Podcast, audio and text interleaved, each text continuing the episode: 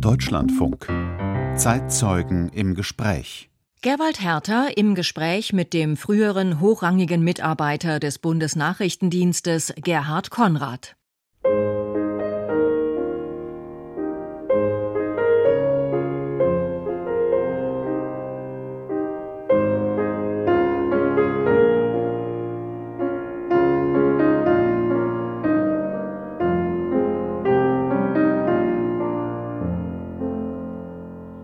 Über sein Privatleben sagt er immer noch wenig und auch die berufliche Laufbahn von Gerhard Konrad lässt sich eigentlich recht knapp zusammenfassen. Studium des Völkerrechts und der Islamwissenschaften, Promotion über syrische Rechtsgeschichte an der Uni Bonn, Bundeswehr und dann etwa 30 Jahre lang Bundesnachrichtendienst. Doch die Karriere, die Gerhard Konrad beim deutschen Auslandsgeheimdienst machte, ist einzigartig. Er war unter anderem Resident, also offizieller BND-Vertreter, an den deutschen Botschaften in Damaskus und London. Er leitete den BND-Leitungsstab in Berlin und war in Brüssel Direktor der EU-Geheimdienststelle. Bekannt wurde Gerhard Konrad, als er zwischen Israel und der Hisbollah und später zwischen Israel und der Hamas erfolgreich vermittelte. Das führte zum Austausch von entführten, Gefangenen und auch getöteten Soldaten. Konrad tat das unter anderem im Auftrag der UN-Generalsekretäre Kofi Annan und Ban Ki-moon. Jetzt ist Gerhard Konrad im Unruhestand, wie er selbst sagt. Er hat ein Buch geschrieben, das vom Bundesnachrichtendienst autorisiert wurde. Nicht nur darin wirbt er für einen anderen Umgang mit Geheimdiensten und deren Aufwertung in Deutschland.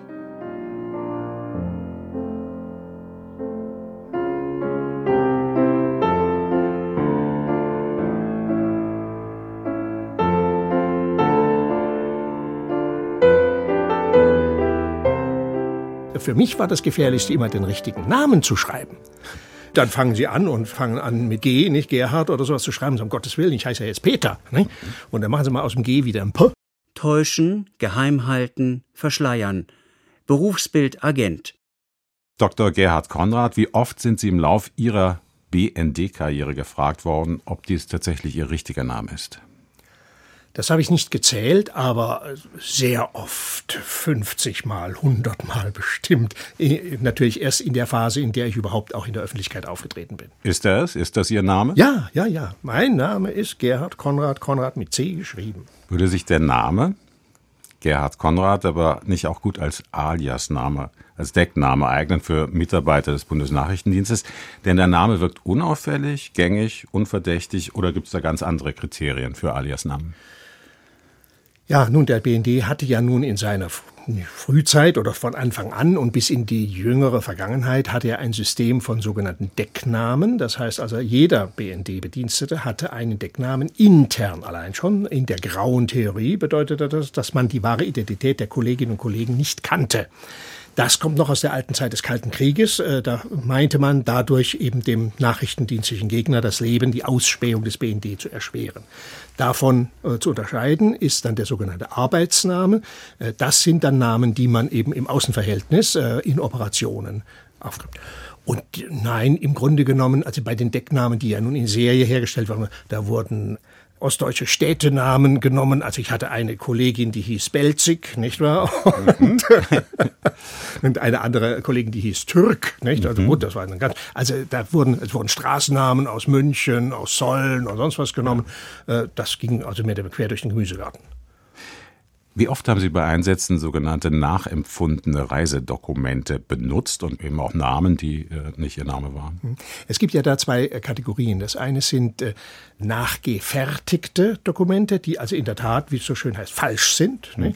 Äh, oder aber eben offiziell ausgestellte Dokumente, echte Dokumente auf andere Namen.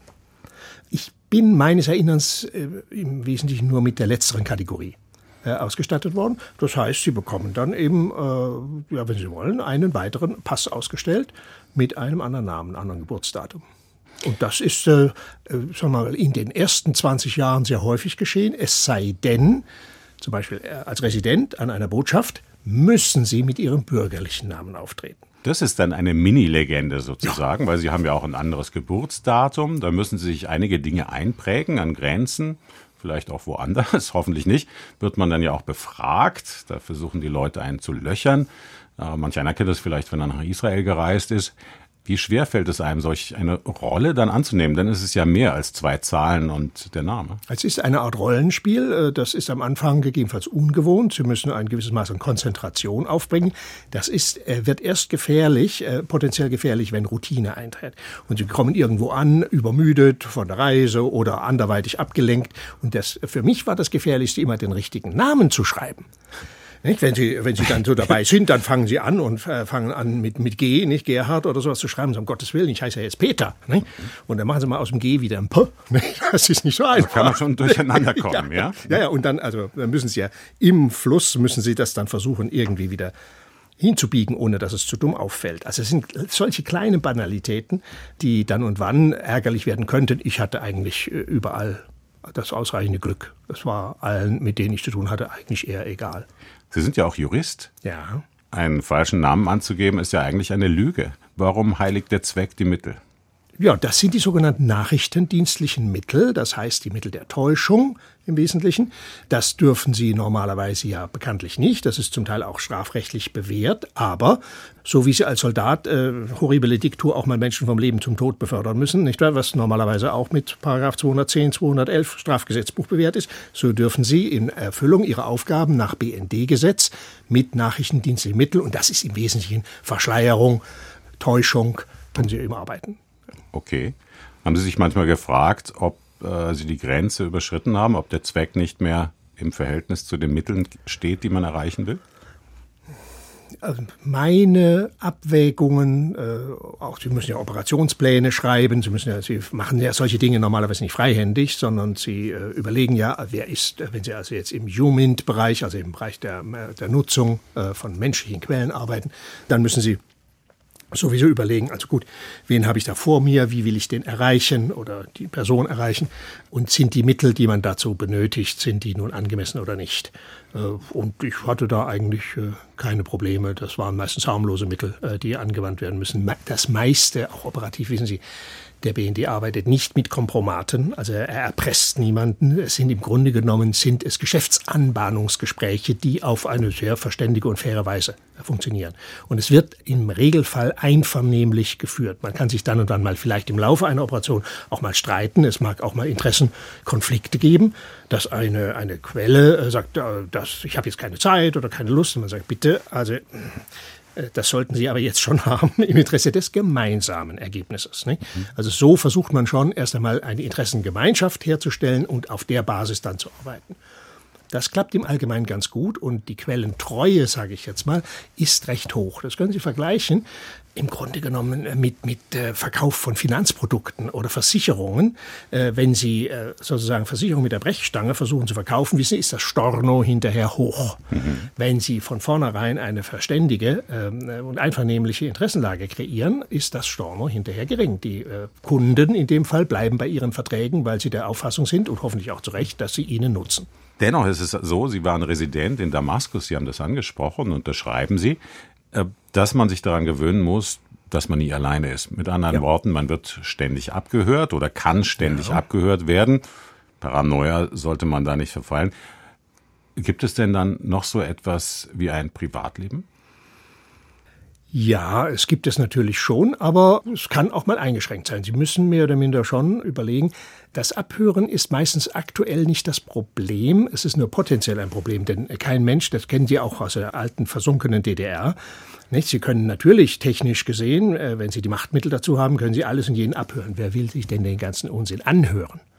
und will damit arbeiten. Sie ersticken im Grunde genommen. Was man aber machen kann, ist bei Personen mehr oder weniger auf Vorrat sammeln. Und wenn denn eine Entscheidung getroffen würde, politisch oder ND-operativ, der schauen wir jetzt mal auf die Finger, meistens dann, um ihr am Kittel zu flicken. Mhm. Dann macht man Retrolauf und sagt, ach, schau mal her und schau mal da. Nicht? Das waren die Geräusche aus dem Schlafzimmer. Zum Beispiel oder solches Zeug. Das ist, das ist durchaus vorstellbar. Nein, äh, sie leben schon diszipliniert. Was ist jetzt Ihre Rolle? Ich habe Sie gerade schon danach gefragt. Ungewöhnlich, dass also ein pensionierter BND-Mitarbeiter ein Buch veröffentlichen kann, ohne die Inhalte vor Gericht durchklagen zu müssen.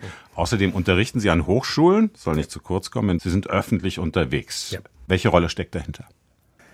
Schauen Sie, äh, ich bin spätestens als Leiter Leitungsstab im BND, bin ich eigentlich ein öffentlichkeitswirksame Person geworden. Das bringt die Funktion mit. Danach als Resident in London und dann nochmal als Director Insen in Brüssel erst recht.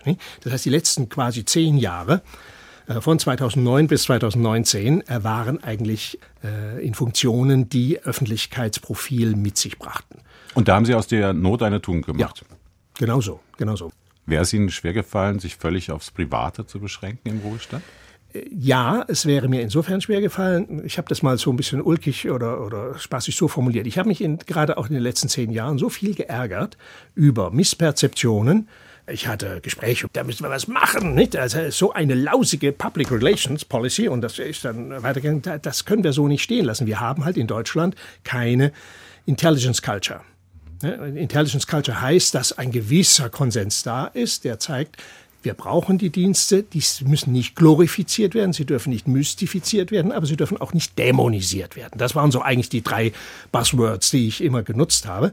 Und äh, schauen Sie, das war dann auch mit einer der Aufgaben, die ich in London hm. verfolgt habe. Denn in London bin ich dann eben über die sogenannten Dörfer gegangen, in die Intelligence Studies an die Universitäten, an King's College, nicht, an, Cambridge nicht, und äh, weitere, einfach nur um zu sehen, wie macht ihr das? Und daraus ist das Konzept, also mehr oder minder auch der Import der Intelligence Studies nach Deutschland ein kleines bisschen entstanden. Ne? Dass sie gesagt haben, wir brauchen Orte, einen mhm. Rahmen, in dem vernünftig, kritisch, aber vernünftig über Intelligence gesprochen, diskutiert und geschrieben wird.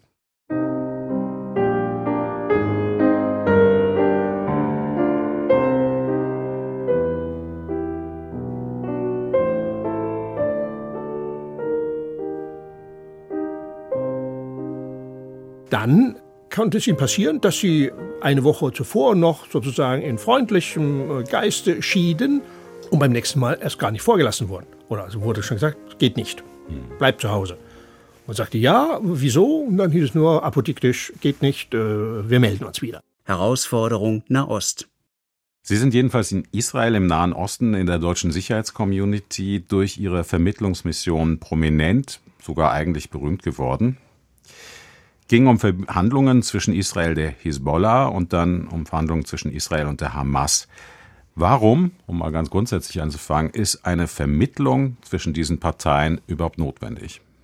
Weil die Parteien miteinander nicht reden, sondern nur aufeinander schießen. So einfach ist das. Es gibt keine äh, gemeinsame Gesprächsgrundlage.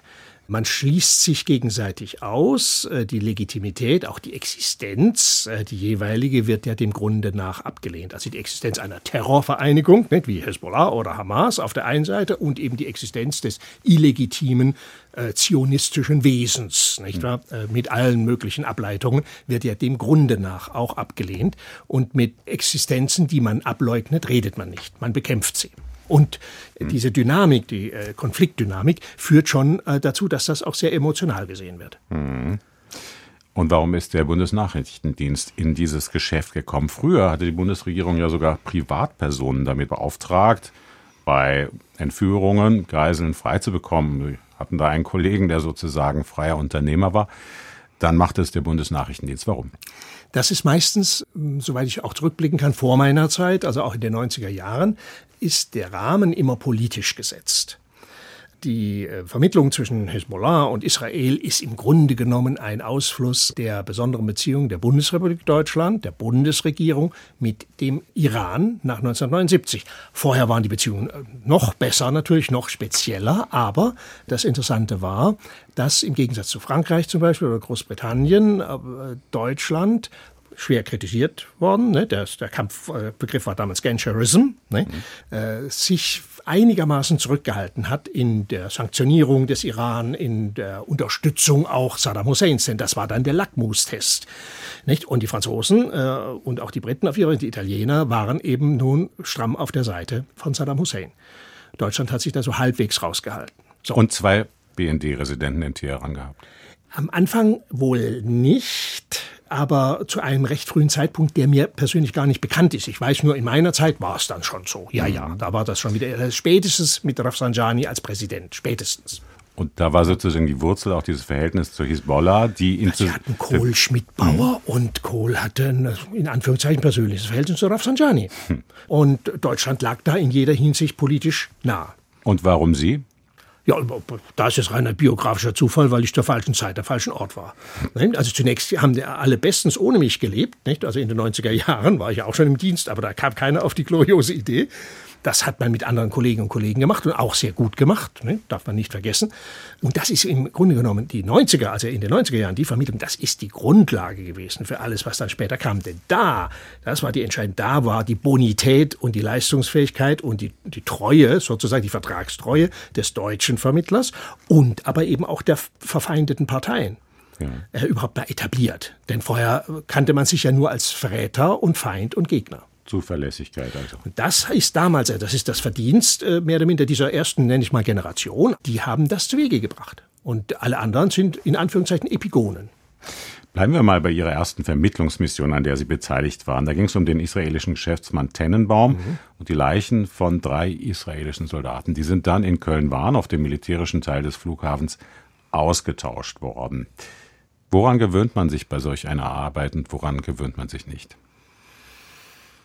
Ja, man gewöhnt sich im Grunde handwerklich an alles. Von den Banalitäten des rastlosen Reisens zu unmöglichen Zeiten und einer äh, hohen Anforderung an Flexibilität, was heute noch gilt, ist äh, morgen schon wieder oder noch am selben Tag über den Haufen geworfen. Das äh, muss man einfach sehen. Das sind keine linearen, stabilen Verhandlungs- Prozesse. Das Keine. geht eine Weile gut, dann bricht es wieder weg, weil einer wieder irgendein Element aus dem bisherigen Verhandlungsakquis rauszieht.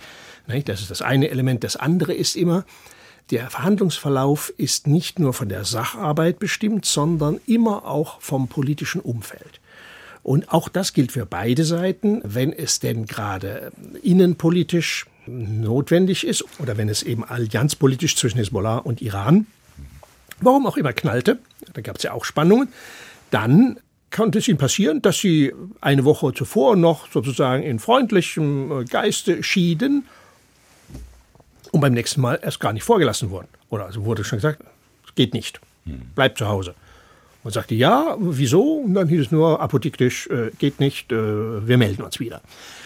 Also solche Dinge haben sie immer in einem solchen Verlauf. Und Sie müssen sich an natürlich menschliches Leid gewöhnen. Ich meine, Sie müssen halt auch mit äh, den Personen, den Opfern, äh, müssen Sie, sowohl den Opfern als auch ihren Familien, müssen Sie nicht allzu viel Kontakt haben, als während der Verhandlungen. Aber wir haben ja natürlich auch Herrn Tennenbaum, nicht wahr, in, in seinem Haft, nenne ich jetzt mal, äh, besucht. Und äh, das äh, ist natürlich schon belastend.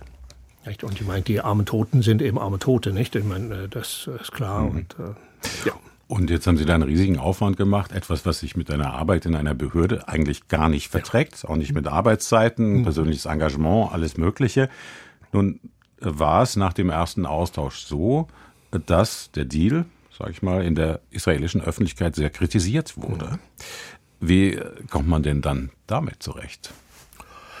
Da kann man eigentlich ganz ordentlich mit zurechtkommen. Schauen Sie, it takes two for tango. Ne? Und kein Mensch hätte die Israelis zwingen können, diesen Deal anzunehmen. Nicht? Und umgekehrt natürlich, auch von, von Hezbollah-Seite ist ja nicht alles eitel äh, Wonne und Sonnenschein gewesen.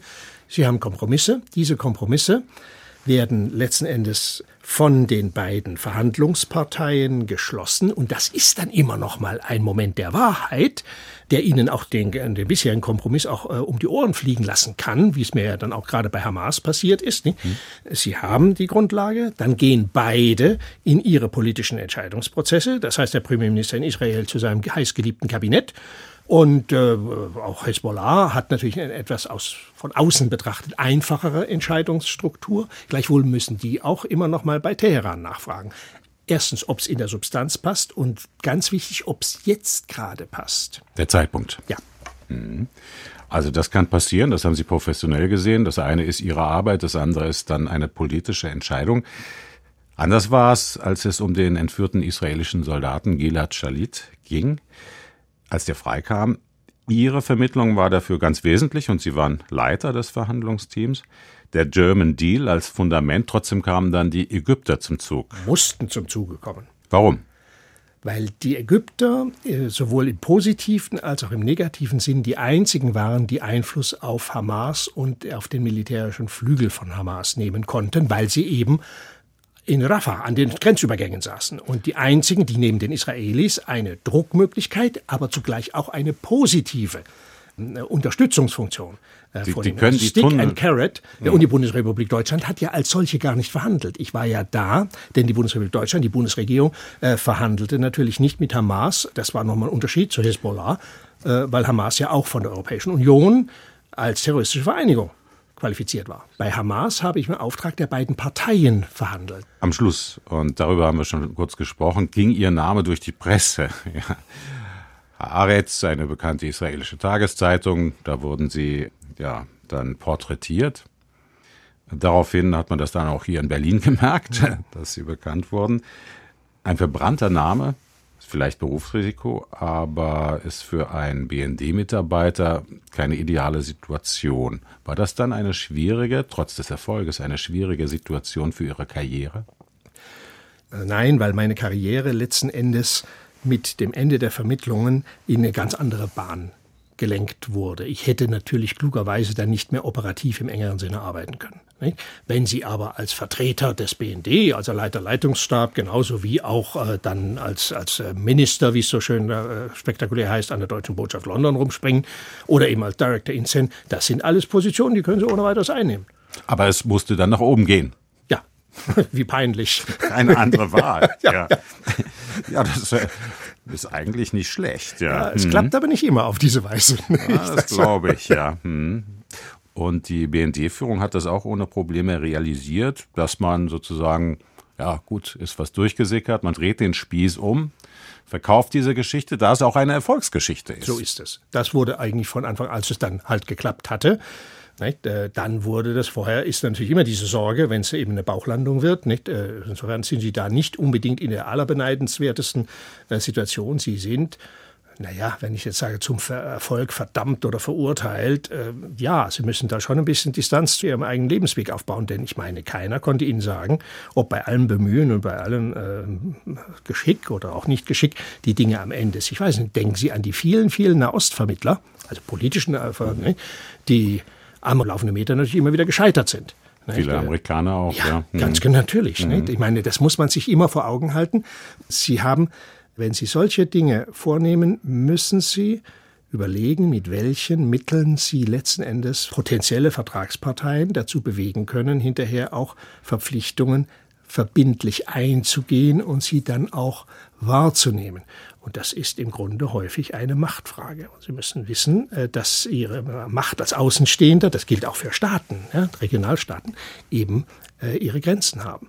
Also ein großes Risiko auch. Im Grunde war es ein Risiko. Gut, also wenn es schiefgegangen wäre, dann wäre ich halt sozusagen zurückgetreten worden, nicht wahr, in die sogenannte Linie. Das wäre auch keine Katastrophe gewesen. Ich meine, ich hatte eine andere, ohnehin eine andere äh, Berufsperspektive als, äh, also, vielleicht wäre man halt Referatsleiter geworden. Nicht? Mhm. Sachgebietsleiter, Referatsleiter, also so eine angenehme nicht, Laufbahn, eben nicht jetzt eine spektakuläre Karriere, aber eine angemessene. Ich war ja auch sonst nicht schlecht gewesen. Also insofern hätte man mich auch so halbwegs vernünftig einsetzen können. Aber dann würden wir jetzt nicht hier sitzen. Dann würden wir hier nicht sitzen.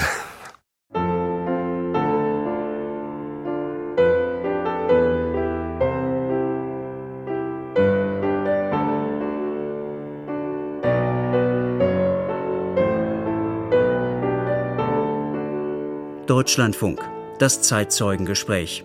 Heute mit dem früheren hochrangigen Mitarbeiter des Bundesnachrichtendienstes Gerhard Konrad.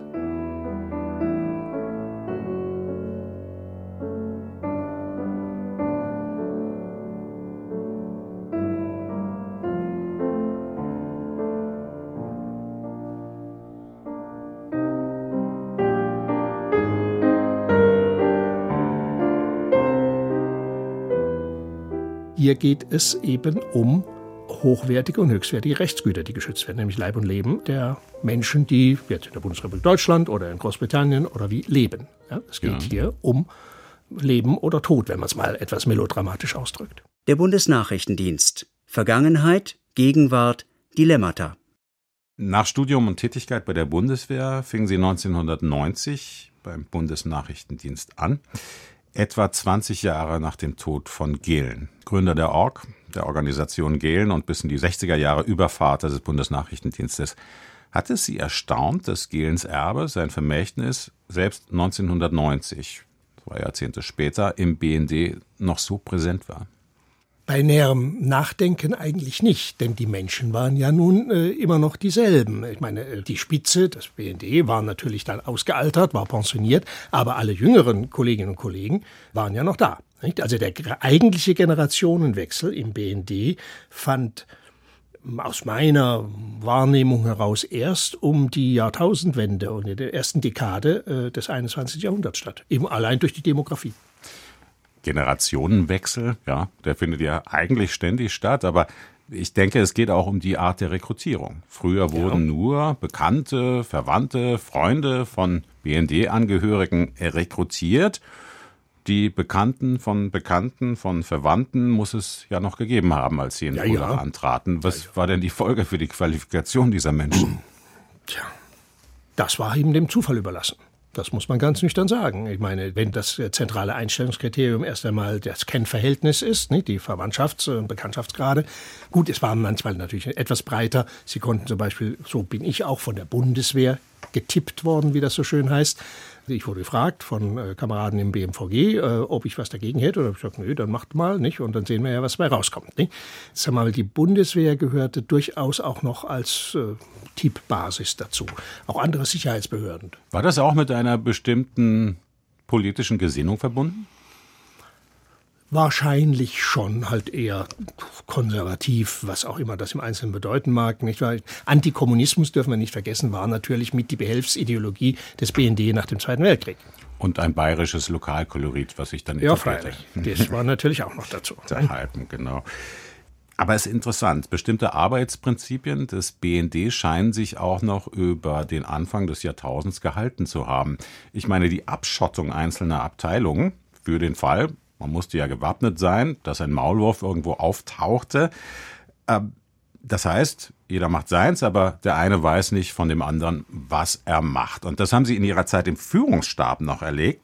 Also war das noch 2009. Das muss sich sehr lange gehalten haben. Ja, im Grunde haben Sie dieses Spannungsverhältnis grundsätzlich nicht nur im BND. Das haben sie bei vielen äh, Geheimdiensten, Sicherheitsdiensten. Das BFV hatte vergleichbare äh, Probleme. Der Verfassungsschutz, ja. Ja, der Verfassungsschutz hatte vergleichbare Probleme.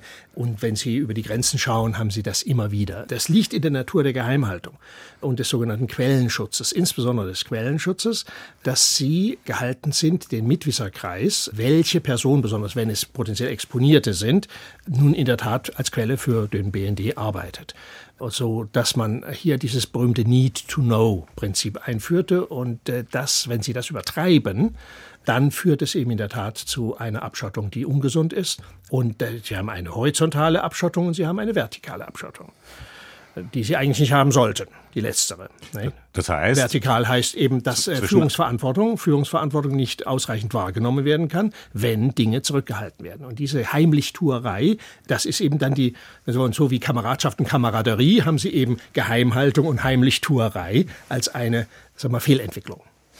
Wenn es nun aber mehrere Generationen dauert, bis sich im BND Arbeitsprinzipien ändern, warum sollte man denn heutzutage davon überzeugt sein, dass es sich um einen modernen Geheimdienst handelt, der in der Demokratie dann seinen Platz hat. Das eine hat mit dem anderen auch nur am Rande zu tun. Also die Frage, ob sie in einer Demokratie einen Platz haben, das wird immer gerne mit äh, dem Element der Geheimhaltung verknüpft, was in der Form nicht stimmt. Sie haben als eine Behörde, die zur Geheimhaltung gegenüber jedermann verpflichtet ist, haben sie ja praktisch die Pflicht, zur Offenlegung ihrer Aktivitäten gegenüber den mandatierten Gremien, auch den parlamentarischen. Sie haben eine Dienst- und Fachaufsicht im Bundeskanzleramt und sie haben eine politische Aufsicht im Bundestag über die entsprechenden Gremien, das Parlamentarische Kontrollgremium in erster Linie. Und äh, Sie müssen da die Komplimente sehr häufig auch in den politischen Bereich zurückgeben, wenn Kontrolle nicht qualifiziert wahrgenommen wird die Parlamentarische Kontrollkommission des Bundestags hat einfach nicht gut funktioniert? natürlich hat sie nicht gut funktioniert. Und zwar insbesondere, äh, wenn Sie gucken, wie die, das damalige PKK, also nicht, wie das in den 70er und auch noch in den 80er Jahren und bis in den 90er funktioniert. Das waren fünf Parlamentarier, wenn ich mich recht entsinne, äh, und eine Sekretärin oder ein Sekretär. Und das war's. Was wollen Sie denn mit denen anfangen? Mhm. Ja? Das heißt, die saßen mehr oder minder dumm rum und bekamen irgendetwas vorgesetzt und das war's. Ja, und das Bundeskanzleramt mit seiner Abteilung, also damals schon sechs, Abteilung sechs, heutzutage Abteilung sieben, das ist praktisch die oberste Bundesbehörde, die die Dienst- und die Fachaufsicht hat und auch gefälligst ausreichend wahrzunehmen hat. Aber es kann nicht funktionieren, wenn Sie die Kontrolle haben und die Fachaufsicht und vielleicht noch den Bundesrechnungshof und der Abteilungsleiter der Führungsebene im BND aber nicht mitteilt, was eigentlich Sache ist. Ja, und eine Fachaufsicht und Dienstaufsicht muss gelebt werden. Sie müssen mit dem Anspruch auf Informationen in die entsprechende Behörde gehen. Ja, das haben sie überall so. Ne? Und äh, wenn äh, dieser äh, Informationsanspruch nicht erfüllt wird, gibt es dafür die entsprechenden Konsequenzen. Das mag vielleicht am Anfang nicht funktionieren, weil sie selber noch nicht wissen, was sie eigentlich wissen sollten. Das ist ein Lernprozess. Mhm. Ja? Äh, das heißt, Verschweigen ist Dienstpflichtverletzung und muss penalisiert werden. Aber es kann auch nach hinten losgehen. Es gab verschiedene BND-Präsidenten, die sich gezwungen sahen zu gehen, weil der Apparat auch gegen sie agiert hat. Ja, äh, das kann passieren, wenn Sie halt, äh, das gilt aber nicht nur für den BND, das gilt auch, äh, denken Sie an das BMVG, das Verteidigungsministerium. Ja. Der Verteidigungsminister war einer der ärmsten Minister, weil er auf dem anerkannten Schleudersitz saß. Das heißt, wenn Sie gefahrgeneigte Tätigkeiten, politisch gefahrgeneigte Tätigkeiten nachgehen, können Sie leicht auch einen Skandal produzieren oder ein Fehlverhalten oder ein Missgeschick zu einem Skandal werden lassen, der dann politische Opfer erfordert. Das sind oftmals persönliche Dinge. Ja. Oh ja. Mhm. Der Umzug nach Berlin, zunächst in die Kasernen im Gardeschützenweg, aber nicht nur dorthin, mhm. wo Sie aber auch lange gearbeitet haben. Dann das neue Gebäude weiter im Osten, ausgerechnet auf dem früheren Gelände des Stadions der Weltjugend. Der wurde ja damit begründet, dass man näher an der Regierung sein wollte war es aber nicht mindestens genauso wichtig, mit bestimmten Mentalitäten, Mitarbeitern, Verfahrensweisen zu brechen? Ja, ich denke schon. In der Arbeit des BND, der näher dran sein wollte, der operativer sein wollte, sind aber auch neue Spannungsfelder aufgetaucht. Und zu den schwerwiegendsten aus völkerrechtlicher oder aus juristischer Sicht scheint mir zu gehören, dass man Partnerdiensten Informationen liefert, die dazu führen, dass Menschen, ohne dass sie jemals vor einem Gericht gestanden haben, exekutiert werden, zum Beispiel durch Drohnenangriffe. Auch Deutsche waren darunter in Pakistan. Warum heiligt hier der Zweck die Mittel?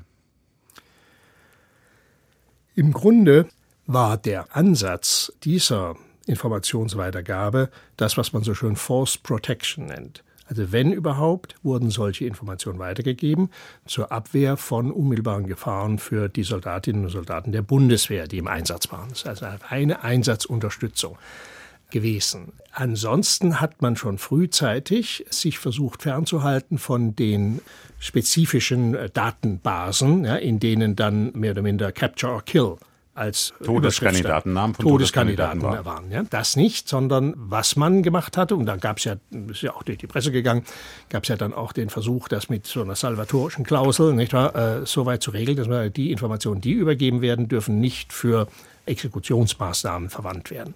Da können Sie sagen, das ist weiße Salbe oder das ist eben salvatorisch. Es ist auch letzten Endes dann, soweit ich erkennen kann, auch abgebaut worden. Ja, weil sie halt äh, hier in dem Punkte, äh, wenn es nicht im Rahmen einer Kampfhandlung geschieht, ne, in einem Bereich sind, äh, der von anderen Staaten anders definiert wird. Da wird es als Kriegshandlung gesehen. Nicht? Wenn Sie War on Terrorism machen, dann betreiben Sie War, Kriegführung und nicht eine extralegale Tötung. Wie groß ist die Versuchung, Aufgaben, die man selber nicht wahrnehmen kann, anderen zu überlassen? Groß, ganz klar. Denn, wissen Sie, ich meine, das muss man auch ganz klar sehen. Wenn Sie sich erheblich selbst beschränken, müssen Sie auch die Konsequenzen willens und in der Lage sein zu tragen. Das heißt, dass Sie zum Teil Ihren Schutzauftrag nicht erfüllen können. Das können Sie mit Leben von eigenen Staatsbürgerinnen und Staatsbürgern bezahlen, wenn Sie Pech haben. Das heißt also, gerade wenn es um die Fernmeldeaufklärung geht, das war ja dann das andere große Thema, mhm wundern Sie sich nicht, dass die Masse der wertvollen Tipps auf Gefährder in Deutschland von Verbündeten kommen und nicht von deutschen Diensten. Und dann dürfen Sie dreimal raten, warum das so ist.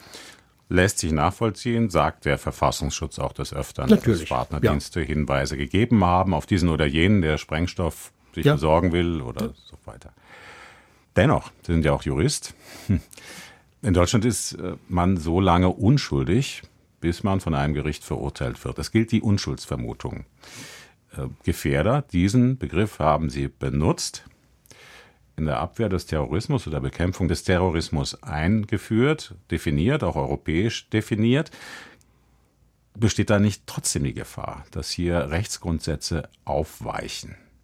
Präventivhaft. Ja, die Gefahr besteht, wenn man der Eigendynamik dieser Gefahrenabwehr, ja, der präventiven Gefahrenabwehr, unlimitiert folgt. Das Wichtige ist hier, wenn Sie so wollen, Gefahr erkannt. Gut, damit ist die Gefahr noch nicht gebannt, aber äh, Sie müssen mit dieser Vorfeldaufklärung verantwortungsvoll umgehen. Ja, aber das Wesentliche ist, äh, dass eben keine, im Grunde keine exekutiven Maßnahmen ergriffen werden dürfen. Also Freiheitsentzug zum Beispiel etc. pp. Die Frage ist, wie weit Sie eben mit den Beobachtungsmaßnahmen gehen. Im Wesentlichen geht es ja darum, auch bei Gefährdern, darauf zu achten, dass sie von ihrer problematischen Einstellung nicht zur Tat überschreiten. Sie haben ja den Klassiker, dass sie es häufig genug dann doch verpassen. Ja, es, äh, ne, der Klassiker ist, es wird ein terroristischer Akt vollbracht, wir hatten es jetzt gerade in Belgien, und äh, hinterher stellt man fest, um Gottes Willen, der Mensch stand ja auf unserer Gefährderliste, auf Nummer 327. Und hatte sich sogar bei der Polizei gemeldet. In dem konkreten Fall, das ist noch gut, dann ist einfach die Reaktionszeit zu kurz gewesen, soweit ich das jetzt, ich mhm. habe das nur flüchtig gelesen, nicht? Aber ich kenne das noch aus Großbritannien, die sich ja nun redliche Mühe gegeben haben. Und wir hatten dann den klassischen, äh, der tragischen Fall, dass zwei aus Nigeria stammende Menschen einen einen, den Drummer, ich weiß nicht mehr, wer hieß, also einen Soldaten auf ziemlich ekelhafte Weise umbrachten. Und die waren mal hoch in der Gefährderliste angesiedelt gewesen, dann aber durch das berühmte Wohlverhalten sind sie halt runtergerutscht. Und die Briten haben eben auch, wenn sie 1000 äh, Personen auf der Gefährderliste haben, können sie nur die ersten 20 oder 30 wirklich ordentlich überwachen. Und so, so ist es in Deutschland auch, so wird es jedenfalls kommuniziert. Natürlich. Das ist eine Frage des Aufwands, oder? Ja, Genau das. Äh, wenn Sie Personen überwachen wollen, das heißt 24-7, äh, dann haben Sie ein entsprechendes äh, Observationskommando. Ja, das ist äh, personalaufwendig, sehr teuer und äh, wird dann, wenn Sie der Auffassung sind, das ist eine sehr, sehr schwierige Güterabwägung, sagen, na ja, also offensichtlich scheint er oder sie auch im Kommunikationsverhalten etc. pp. jetzt eher unkritisch zu werden, dann rutschen Sie in der Priorisierung runter und andere, die auffälliger sind, rutschen hoch. Wenn Sie also ein Schlauberger sind und das wissen, dann äh, werden Sie sich drei Monate oder sechs Monate lamm fromm verhalten und sowas von langweilig, dann wissen Sie jetzt, das kann keiner mehr rechtfertigen. Und dann fangen Sie wieder an. Spannungsfeld. Aber trotzdem, es gibt Präzedenzfälle, es gibt sozusagen eine Gewohnheit, eine Routine, die sich in andere Rechtsbereiche vielleicht überträgt. Ja. Und deswegen muss man da sehr aufmerksam bleiben. Aufmerksam auf jeden Fall und gegebenenfalls Fehlentwicklungen erkennen und äh, entsprechend äh, entgegenwirken. Aber Sie müssen immer eines dabei bedenken, das ist ganz klar, also Fehlentwicklungen, also Unverhältnismäßigkeiten, deswegen haben wir das Verhältnismäßigkeitsprinzip, ja, müssen vermieden werden. Ja. Auf der anderen Seite äh, ist es ganz klar, hier geht es eben um hochwertige und höchstwertige Rechtsgüter, die geschützt werden, nämlich Leib und Leben der Menschen, die jetzt in der Bundesrepublik Deutschland oder in Großbritannien oder wie leben. Ja, es geht ja. hier um Leben oder Tod, wenn man es mal etwas melodramatisch ausdrückt.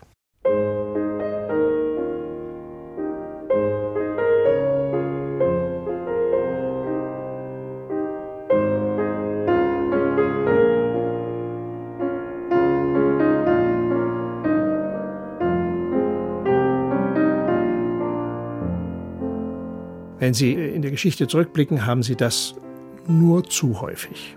Dass auch Oppositionsgruppen gefördert werden. Und wenn es dann nicht mehr passt, dann werden sie fallen gelassen. Blinde Flecken, wunde Punkte. Afghanistan und die Ukraine. Der Mauerbau Anfang der 60er Jahre, der Fall des Eisernen Vorhangs Ende der 80er Jahre. Der Bundesnachrichtendienst stand oft im Ruf, große historische Ereignisse verpasst oder nicht vorhergesehen zu haben. Ist das nur ein böses Vorurteil? Denn auch Vorurteile halten sich ja über Generationen. Oder liegt der Bundesnachrichtendienst oft genug daneben, wenn es drauf ankommt. Schauen Sie, die Beispiele, die kann ich natürlich freundlich auch weiterreichen an die globale Intelligence Community. Inklusive übrigens auch an den KGB und das MFS, wenn wir jetzt mal den Fall der Mauer betrachten. Das ist natürlich eine unzulässige, intellektuell unzulässige Verkürzung. Keiner hat den Fall der Mauer zu dem Zeitpunkt konkret vorhergesehen. Selbst diejenigen, die die Mauer haben einstürzen lassen, haben es ja nur aus Versehen getan. Ja, das, Schabowski ist da das klassische Beispiel. Ne? Da war ja nichts dahinter. Das war ja nur äh, sozusagen Desorganisation. Nein, äh, die Frage ist so gesehen falsch gestellt. Ja, Sie müssen sehen, hat zum Beispiel der BND die politische und sozioökonomische Situation in der damaligen DDR einigermaßen richtig nachverfolgt. Ja, und dann auch berichtet und sind diese Berichte zur Kenntnis genommen worden. Ich lese nur sozusagen aus zweiter Hand, dass hier die äh, Aufarbeitung nicht der, der Archivalien äh, des BND im Rahmen der unabhängigen Historikerkommission durchaus zeigen, dass zum Teil handwerklich ordentlich gearbeitet worden ist. Ja, das sind strategische Überraschungen, die kommen zu einem Zeitpunkt, der taktisch in der Regel nicht vorhersehbar ist. Jetzt schauen Sie mal im Iran. Sie haben den Klassiker, ja. Sie haben jetzt das traurige Ende der jungen kurdischen Frau ne, in den Händen der Religionspolizei. Und das ist dann, wenn Sie wollen, dieser berühmte Straw, ne, der Strohhalm, der das Kamel dann zum Zusammenbrechen bringt. Als solcher ist das genauso vorher schon leider auch oft genug passiert. Und dann kommt eine Situation, die Sie meistens erst ex post und zwar mit äh, gehörigem Abstand, vielleicht rekonstruieren können, weswegen gerade dieser Fall unter diesen Umständen zu solchen Kettenreaktionen führt. Was mit am schwierigsten ist, ist vorherzusehen, wann ein Krieg beginnt. Und am 24. Februar hat Russland die Ukraine überfallen. Hat der BND das präzise vorher gesagt? Das kann ich Ihnen nicht verbindlich sagen, weil ich ja nun nicht mehr im Geschäft bin. Also ich kann Ihnen jetzt nicht sagen, der BND hat die entsprechende Eingangsmeldung gehabt und weitergegeben. Oder wollen Sie es gar nicht wissen? Äh, abgesehen davon, dass ich manches nicht mehr wissen möchte. Das ist völlig richtig. Und es wäre auch unzulässiges Wissen, das ich hätte. Nicht? Und äh, könnte sie auch nicht verbreiten. Aber Sie haben in solchen Fällen, wenn Sie nicht den Angriffsbefehl im O-Ton haben. Die Amerikaner hatten ja mit relativ präzisen Daten, einmal glaube ich 18. Februar und ich meine dann sogar den 24. oder äh, 23. sowas. Das war ein paar Tage daneben, ja. Aber knapp daneben. Das erste war ein bisschen weiter daneben, aber wissen Sie, woher kommt das? Solche Dinge kommen in der Tat in der Regel, also wenn Sie nicht jemanden im Generalstab sitzen hätten, nicht wahr, äh, was eher unwahrscheinlich ist, dann bekommen Sie das über die militärische Kommunikation. Denn wenn Sie einen D-Day organisieren wollen, dann müssen Sie, die den D-Day dann machen sollen, müssen Sie auch wissen. Das heißt also, das geht weiter durch die Linie an die Einheiten. Und da hört meistens die Kryptierung auf. So, dann wissen Sie, nicht? Also morgen um 6 Uhr sollen wir also weniger betrunken sein als sonst, nicht? Äh, denn dann geht's äh, möglicherweise rein. Und dann verschieben Sie solche Daten eben, nicht? Weil, warum auch immer, aus taktischen Gründen oder wie auch immer, sagen Sie der Truppe, nee, heute ist nicht der Weltuntergang, until further notice, ne? Und dann kommen Sie im Be Ready By. Nicht? Und diese Art der Information, so unterstelle ich, haben die Amerikaner mit ihrer Sensorik mitbekommen und haben sie auch eben aus politischen Gründen nicht? und Abschreckungsgründen haben sie auch in die Welt hinausgeblasen. Mhm. So. Dann bleibt immer noch, gut, Sie haben also einen solchen Befehl, der heißt aber bereit zum Handeln zu dem Zeitpunkt. Aber ob ich dann sage Go mhm. oder nicht, kann ich Ihnen erst dann sagen, wenn das Go erfolgt. Ja? Und die Frage ist, wie gehe ich mit einer solchen äh, Information dann um? Wie adaptiere ich mein Handeln? Dann hat man ja immer nicht, äh, auch äh, Dr. Karl dann vorgeworfen, nicht, äh, ja Mensch, und dann sitzt er auch noch nicht bei den Ukrainern, du musst dann gerettet werden, das ist natürlich dummes Zeug gewesen. Also er saß bei den Ukrainern. Aber er konnte mit dem Flugzeug nicht auf mehr zurück. Der, er, konnte, der hat das Flugzeug vorher aufgrund der Lage auch schon längst wieder zurückgeschickt. Also die Lage, also dass es hier knapp ist, spitz auf Knopf ist, die war sehr wohl bekannt. Das können Sie an den objektiv feststellbaren Handlungen können Sie erkennen. Er ist trotzdem gefahren. Das könnte man zum Beispiel nicht Dummheit nennen, sondern Mut. Wie wäre es denn damit? Aber vielleicht Und hat er auch gedacht, dass es noch gar nicht so weit ist. Er hat äh, dadurch, dass er das Flugzeug zurückgeschickt hat, war klar, er rechnete damit, also nicht nur er als Person, sondern es wurde damit gerechnet, dass der Luftraum von jetzt auf gleich gesperrt werden kann und dann nützt ihm das Flugzeug gar nichts, dann ist es nämlich ein Kriegsschaden. Nicht? Er, äh, er hat also dieses, ne, ein Jurist würde sagen, dolus eventualis. Er hat es billigend in Kauf genommen, dass das Risiko da ist und sich materialisiert. Und damit das Inventar des BND geschützt. Unter anderem auch dieses und denken Sie an eines. In Kiew saßen derweil auch noch die Angehörigen der deutschen Botschaft, reduziert, aber immerhin. Und was einem deutschen Diplomaten recht ist, ist einem Chef eines Bundesnachrichtendienstes billig. Ja, der Bundesnachrichtendienst ist keine Finanzbehörde, ja, sondern ist zu einer gewissen Courage auch auf der Leitungsebene verpflichtet. steht ihm jedenfalls gut an. Auch auf der Leitungsebene? Hm. Einer gewissen Courage, sage ich extra. Die Bundesregierung hat sich überzeugt davon gegeben, dass es keinen Angriffskrieg im Februar geben würde. Können wir darauf schließen, dass der BND die Bundesregierung nicht entsprechend gewarnt hat? Der BND hat die Bundesregierung, wie wir ja auch ex post wissen, vor allem Möglichen deutlich gewarnt. Und diese Warnungen sind alle in den Wind geschlagen worden, weil nicht sein kann, was nicht sein darf. Ja?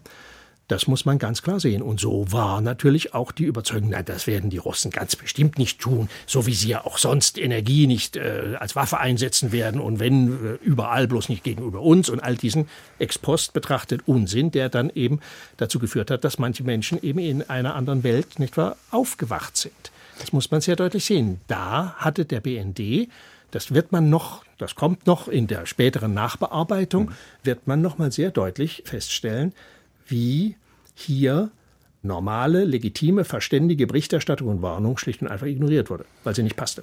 Das nennt man Beratungsresistenz. Ja. Hat die nachgelassen in der Bundesregierung? Bei Schockerlebnissen ist das öfters so. Ja, und in der Tat ist es so, wie man allenthalben hört, das ist kein großes Geheimnis.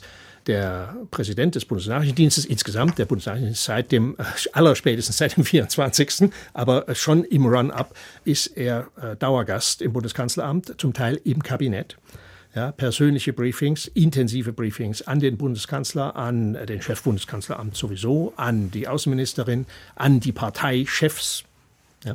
Also das, was eigentlich so in der besten aller denkbaren Welten, in Anführungszeichen, Intelligence Community-wise, nicht wahr, gang und gäbe sein sollte. Zu einem anderen sehr schwierigen Thema für einen ehemaligen Nachrichtendienstmann, das ist Afghanistan. Der BND war da etwa zwei Jahrzehnte sehr intensiv aktiv. Dennoch versagte die Aufklärung am Schluss. Ähm, das haben wir mitbekommen. Desaströs schlechte Prognosen, ich weiß nicht, ob das BND oder anderer Dienste oder andere Akteure, gerade in Bezug auf die sogenannte Wiedereinnahme Kabuls durch Taliban. Ist es auch ein Versagen des Bundesnachrichtendienstes? Das wird sich jetzt im Untersuchungsausschuss verbindlich erweisen. Deswegen bin ich da vorsichtig. Ich kenne die Berichterstattung des BND noch in meiner aktiven Zeit bis zum Schluss, danach nicht mehr. Aber der Bundesnachrichtendienst hat 2020, wenn ich mich recht entsinne, 2020 im Jahreswechsel schon gesagt, am Ende des Prozesses stehen Taliban 2.0. So, erster Punkt. Das ist jetzt noch so weit voraus, dass man das erstmal so als eine Warnung, das ist ein Early Warning, mhm. Ja, dass das ein reales Risiko ist. Das muss sich nicht materialisieren, würde sich aber materialisieren, wenn ja, folgende Elemente jetzt kommen. Das heißt, das ist schon der Beobachtungsauftrag für den Dienst, für die Dienste, aber eben auch für alle anderen. So. Das hat sich fortgesetzt und wie ich nun lese, das kann ich jetzt nur kolportieren, ist nach dem Abzug der letzten Bundeswehrsoldaten aus Kundus, das war Ende Juni 2021, nochmals eine Analyseauftrag an den BND ergangen von Seiten der Bundesregierung. Ja, und jetzt, wie geht's weiter? Mhm. Und in dieser Analyse schreibt offenbar der BND, erstens, es geht schief? Die Frage ist, wie schnell es schief geht. Hier kommt das erste Mal die 30 bis 90 Tage Formulierung vor. Und wenn Sie jetzt die 30 bis 90 Tage Formulierung Ende Juni, Anfang Juli nehmen, dann sind Sie nach 30 Tagen wo und wann? Ja, beim Umsturz sozusagen. Jo, beim Besuch der Taliban, nenne ich es jetzt mal, in Kabul. War im Juli eine saubere Geschichte. Mhm. Sie war am 13. August in der ominösen Krisensitzung nicht mehr sehr schlau. Im Abschluss scheint hier etwas handwerklich schief gegangen zu sein. Ich sage es jetzt mal mit dieser Vorsicht, weil ich, wie gesagt, da möchte ich jetzt die Berichterstattung mhm. sehen. Der BND hat Tagesberichterstattung mhm. zu Afghanistan vorgenommen. Auch wohl noch in dieser Zeit. Das sind so meine gefühlten analytischen äh, Bemühungen, dass ich sage, naja, die Bundeswehr war raus, also die unmittelbare deutsche Betroffenheit, nicht wahr, war nur noch durch Personal, deutsches Personal in Kabul gegeben. Naja, Wissen Sie, im Juli, was ist im Juli in Berlin? Ja, nicht viel. Hm. Urlaub. Vertreter des Vertreters, ich weiß es nicht. Das sind jetzt hm. nur Mutmaßungen. Das heißt, man schrieb dann von sich ab. Und es kommt eines mhm. dazu, ganz wichtig, taktisch, und das dürfen Sie auch nicht äh, verkennen. Es gab die klare Aussage aus Doha, aus mhm. Katar, von Seiten der politischen Führung der Taliban, Was wir mit Sicherheit nicht machen werden, ist Kabul freikämpfen.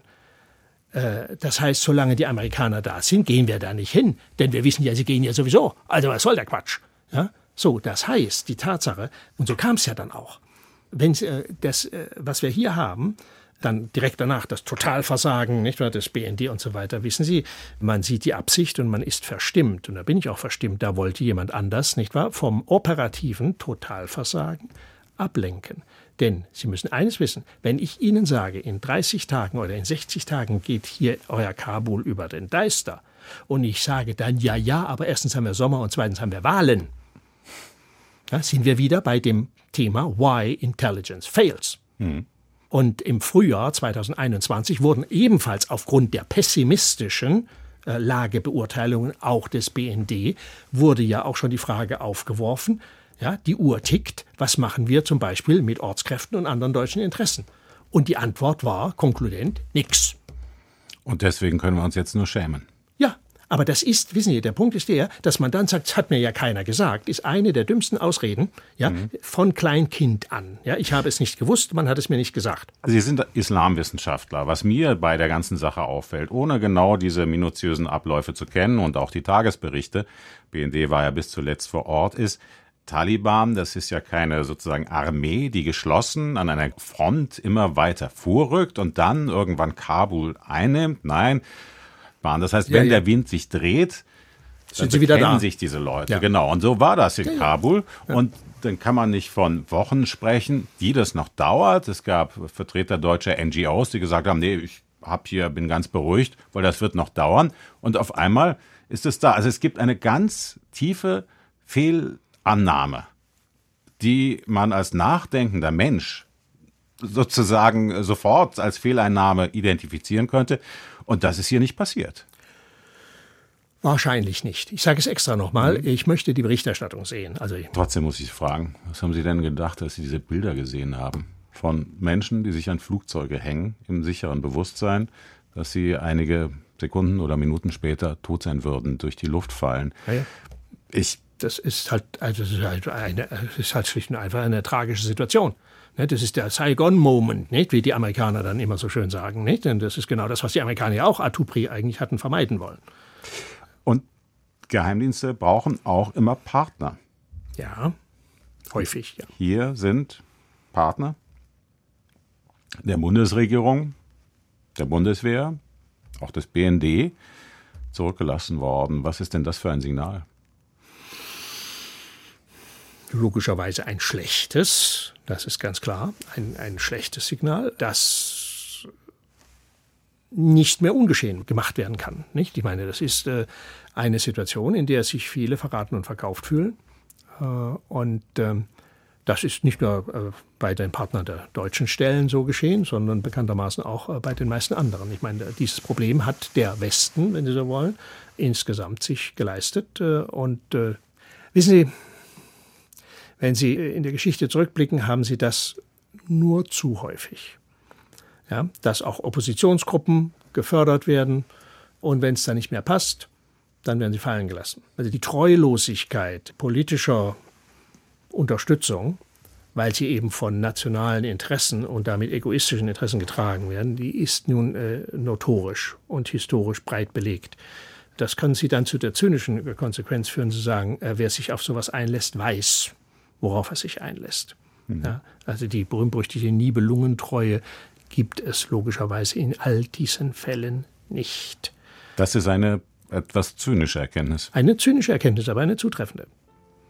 Herr Dr. Konrad, vielen Dank für das Gespräch. Gerne.